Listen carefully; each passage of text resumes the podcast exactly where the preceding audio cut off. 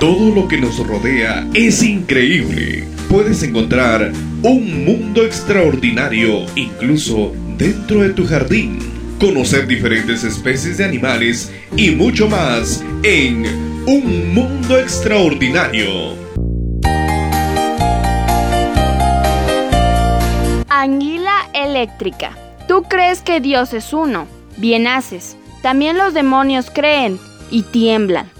Santiago 2.19. Aquel que hace dormir es el significado en idioma tupi del animal llamado poraqué, más conocido como la anguila eléctrica. Se trata de un pez de piel marrón oscura, casi negra, y ojos pequeños que ven poco. Con dos metros de largo y aspecto de víbora, llega a asustar.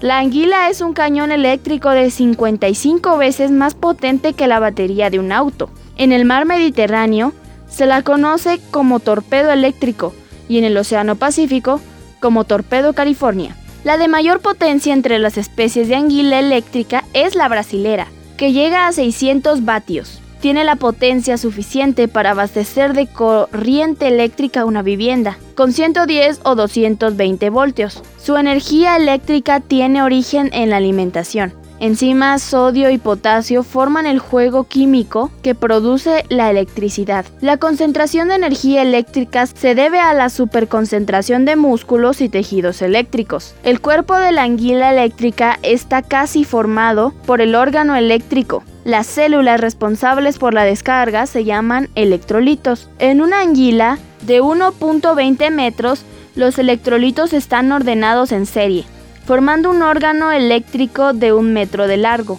Es la batería con la que nada y respira. El poder de fuego de la anguila eléctrica es suficiente para matar peces y sapos, como también para paralizar un caballo. En la región amazónica cuentan haberla visto descargar una ráfaga eléctrica sobre árboles pequeños cercanos a los ríos y derribar sus frutos. Felizmente, si tropiezas con una dentro del agua, un solo choque eléctrico no es suficiente para matar a un ser humano. A pesar de que el voltaje es alto, la intensidad de la corriente, el amperaje, es bajo. Lucifer cree en Dios y tiembla. Tiembla porque sabe que Él es real.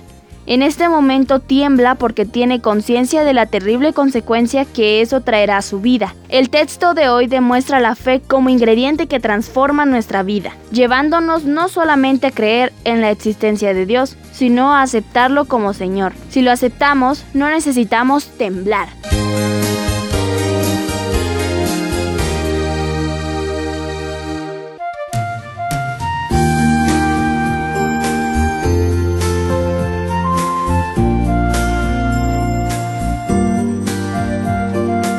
No te pierdas nuestro próximo tema en Un Mundo Extraordinario. Hasta la próxima.